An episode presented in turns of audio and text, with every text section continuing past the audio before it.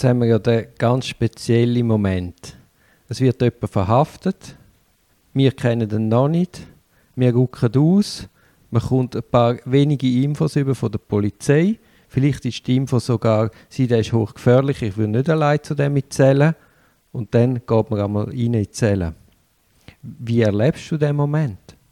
Ich finde es immer sehr einen spannenden Moment, weil du ja eben nicht weißt, was dich erwartet. Ich habe noch nie irgendwie einen Moment gehabt, wo ich Angst haben musste, gar nicht. Also im, im Gegenteil. Es ist meistens so, dass die Leute einfach sehr, sehr froh und dankbar sind, dass jetzt jemand kommt und ihnen einfach mal zulässt. Und sie verstehen ja dann auch schnell, dass du da bist, um ihnen zu helfen.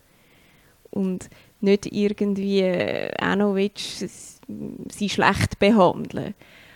Und ich finde das eigentlich etwas vom, vom Schönsten von unserem Job, der Moment, wo du dann merkst, ja, der Klient vertraut dir langsam und es, es funktioniert, du kannst mit dem arbeiten und er glaubt, was du sagst und macht auch das. Wie gestaltest du denn den ersten Kontakt? Ich ähm, tue mich immer zuerst mal vorstellen, weil ich finde, er sollte wissen, wer ich bin und äh, auch was ich so mache und dass er auch weiss, äh, dass, dass ich Strafrecht mache. Ich finde das schon auch noch etwas Wichtiges. Und dann tue ich ihm mal kurz reden lassen. Also ich sage ihm, können Sie mir mal erzählen, was passiert ist, einfach ganz kurz, wie Sie es wahrgenommen haben. Und dann tue ich ihn vorbereiten, was jetzt nachher kommt, was überhaupt passiert, was seine Rechte sind. Ich tue mir meine Rolle nochmal erklären, dass ich vom Staat zwar gezahlt werde, aber wirklich nur für ihn da bin. Und dann üben Aussage verweigern oder allenfalls etwas sagen, aber ähm, ja, ich würde sagen, in sehr vielen Fällen Aussage verweigern. Jetzt kann ich mir vorstellen, ich meine, du bist als Mann, wirst inhaftiert, du wirst isoliert, im Gefängnis hat es auch fast keine Gefängniswärterin und jetzt kommt da als Frau als Anwältin ich meine, das ist auch noch ein Effekt, wo man nicht vernachlässigen darf, dass man eben dann nicht kann in Minio kommen kann. Ja. Also weißt du, bei dir habe ich auch bei Dolmetschen, muss ich es einmal auch sagen, hey, ein bisschen Feingefühl. Einfach überlegen, in welcher Situation stecken die Leute und eben die drehen ja durch sonst. Ich finde, das ist etwas ganz Wichtiges und das sagt dir nie irgendjemand während dem Studium oder auch nachher nicht. Und dann gibt es wirklich Momente, wo du dir musst bewusst sein hey, die sind jetzt in einer Ausnahmesituation, die haben seit irgendwie Monaten keine Frau mehr gesehen wahrscheinlich und dann kannst du doch nicht einfach mit den höchsten High Heels und tiefsten Ausschnitt dort einlaufen. Also, das verstehe ich nicht. Hast du schon einen Liebesbrief bekommen? Nein, das habe ich noch nicht bekommen. ich habe nur mal ein äh, Weihnachtskärtchen von einem Klienten bekommen. Das habe ich also wirklich sehr herzig gefunden, weil der hat sich dann bedankt und aus dem Gefängnis aus mir ein Weihnachtskärtchen geschrieben. Was machen denn die Fälle, die Schicksal, die da drin siehst? Was machen die mit dir selber? Ich glaube, jeder, der sagt, das berührt einem nicht, der, der lügt. Also klar geht etwas in dir vor. Du, du machst dir Gedanken. Aber ich mache mir mehr Gedanken darüber im Hinblick darauf, kann ich jetzt, was kann ich jetzt für diese Person machen, wie kann ich der helfen und nicht, mein Gott, was hat diese Person gemacht? Das eigentlich eher wenig. Und ich, es ist mir auch wirklich egal, was er für eine Tat oder er oder sie für eine Tat begangen hat ja, es berührt einem, es sind schlimme Schicksale und man nimmt die immer irgendwie mit. Und ich glaube auch, dass einem das schon auch ein bisschen prägt.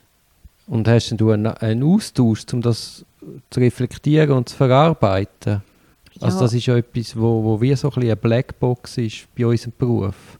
Ja, ich finde, es wäre wichtig, dass man irgendwie das viel mehr hat ich, ich habe jetzt Glück, wir haben im Büro sehr einen grossen Austausch und können über das reden und äh, wenn einem mal irgendetwas belastet oder so oder man etwas mitnimmt, dann ja, ist jemand rum, wo, wo, wo dazu lässt. Aber ich glaube, das könnte schon noch viel mehr der Fall sein. Also ich, ich höre aus, es ist auch bei euch nicht institutionalisiert, sondern es ist mehr zufällig beim Kaffeeautomat. Ja.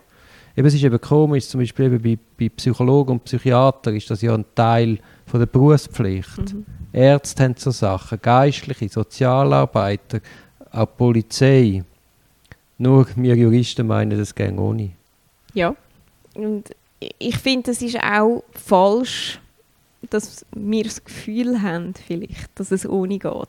Ja, ich glaube, man kennt es wie nicht. Mhm.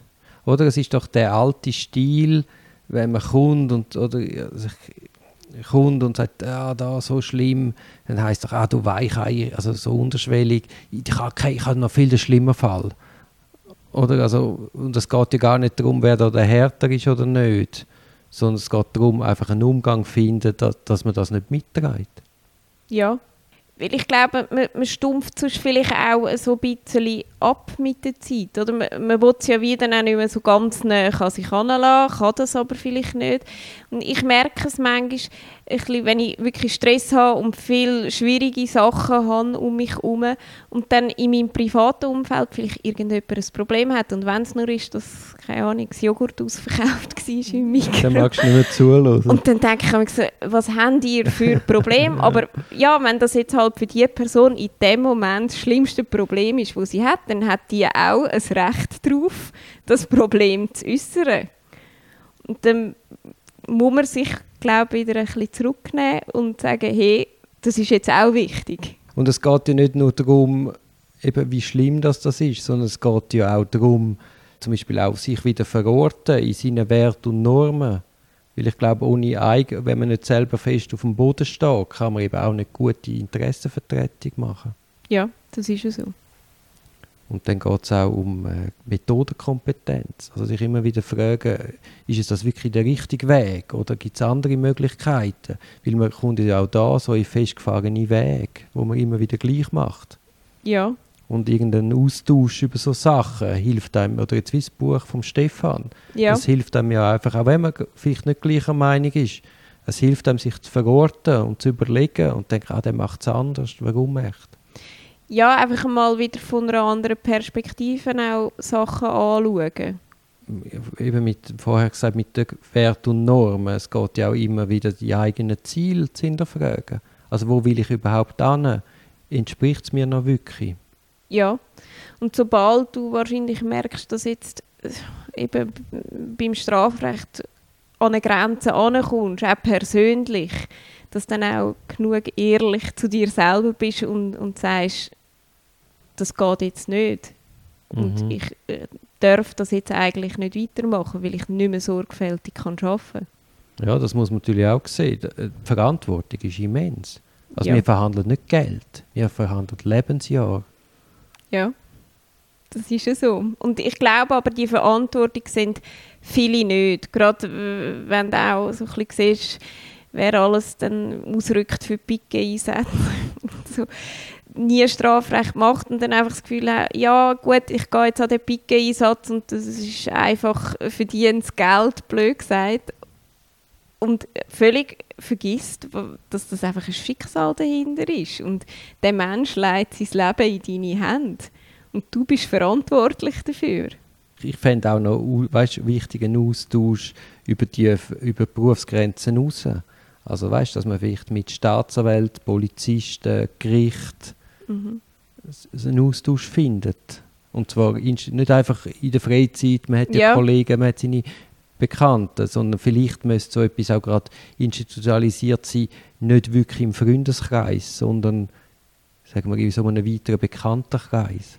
Ja, weil dort kommst du dann vielleicht eben auch kritisches Feedback über. Bei Freunden, klar kommst du bei Freunden auch mal ein kritisches Feedback über, aber das sind immer noch deine Leute. Mhm. Und wenn es eben in so einem Umfeld wäre, wirst du selber auch eher dazu angeregt, etwas mal aus einer anderen Perspektive anzuschauen. Mhm. Und etwas anderes ist eben, das hast du vorher auch angesprochen, die Sachen, die einem nie gesagt wird. Also gerade die Rolle von Berufsanfängern, Mhm. da müsste es ja auch wie irgendwie so ein bisschen eine Einführung geben. Ja, Also oft passiert es ja so, man fährt irgendwie in einer Kanzlei an, die finden, da macht mal Picke, ah, geh jetzt in den Picke.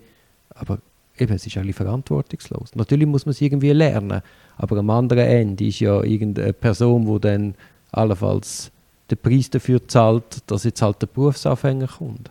Ja, sicher. Also, und du kannst es ja steuern. Also gerade wenn du äh, einen Substitut hat, hast, dann nimm den halt mit von Anfang an und zeig ihm, wie es funktioniert. Und nicht äh, einfach, ah, du hast jetzt das Patent, ja gut, dann viel Spaß. jetzt äh, Zeit schreitet voran, zum Schluss noch drei schnelle Fragen. Mhm. Okay, ja. jetzt wird spannend. Nein, wenn du in der Strafjustiz etwas könntest ändern nur etwas, was wäre das? Ich glaube, das wäre, dass die Staatsanwaltschaft wirklich mehr dazu angehalten wird, auch den entlastenden Moment nachzugehen und nicht nur belastende Ermitteln tut. Der ist schön, aber ich glaube, das ist illusorisch. Ja. Weißt du, der Blick auf, auf den Fall, das Aufgleisen mit diesen Polizeirapporten, das ist nicht auf das ausgelegt. Das, das ist ja so. Aber Und es eben, würde uns ja nur schon lange, wenn man den Beweis anträgt.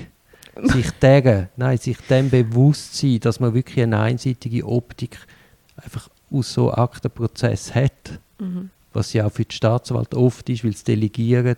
Und dann ist der Anwalt tut nicht einfach Beweisanträge stellen zum Zeit schinden oder Arbeit machen, sondern meistens hat es ja dort schon Hand und Fuß. ja, Und vielleicht dort einfach auch mal Ja sagen. Dann hast du ein Pandemiegeheimnis. Also es ist natürlich jetzt auf Strafrecht bezogen. Weißt, hast du irgendwo BAG-Normen nicht eingehalten oder zu viele Personen getroffen? Nein, natürlich nicht. Und ich habe auch immer die, die Maske an. Jetzt für Berufsanfängerinnen und Anfänger, hast du noch Buchempfehlungen, was du würdest sagen, hey, das muss man einfach mal lesen. ja, ich habe sehr, sehr gern alle Bücher von Ferdinand von Schirach. Und ich finde, gerade wenn man Strafrecht macht, sind die wirklich sehr, sehr spannend. Ferdinand von Schirach, natürlich super spannend, sind aber Belletristik. Ja. Wieso empfiehlst du die? Weil ich glaube, er zeigt etwas, was für das Strafrecht ganz wichtig ist. Und zwar die Perspektiven, die du kannst haben Also zum einen, du siehst eine Tat, die jemand macht und bist schockiert. Und dann siehst du es aus der Perspektive heraus vom Täter, wo du dann auf einmal merkst, ja, So klar ist es nicht. so klar ist es nicht. Oder ich kann irgendwo durch nachvollziehen, dass jemand an den Punkt kommt, wo er so etwas macht. Und ich finde, das ist etwas Wichtiges, weil das lernst du eben nicht an der Uni, sondern vielleicht mit so einem Buch. Und wenn jetzt noch ein, ein, ein Jus-Buch, abgesehen vom Stefan, hättest du eigentlich im Stefan sein Buch gelesen? Ja, ich habe angefangen, ich bin noch nicht ganz fertig, aber es ist ähm, sehr gut. Nein, und ähm, sonst ein Jus-Buch, ich finde das äh, Untersuchungshaftbuch hat mir schon manchmal weitergeholfen. Vom Diego Gefeller, Adi Bigler und Turi Bonin. Ja, Das ist jetzt super lieb.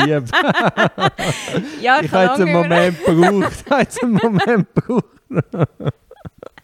Nein, es ist, ähm, hat mir schon ein paar Mal Ja, vielen Dank. ich zahle also die Leute, dass das am Schluss noch schnell sagen. Sonst gibt es nichts zu essen. Ja, vielen Dank, Jenny. Super spannend gewesen. Danke auch. Ich hoffe, du kommst wieder mal auf Besuch. Gerne.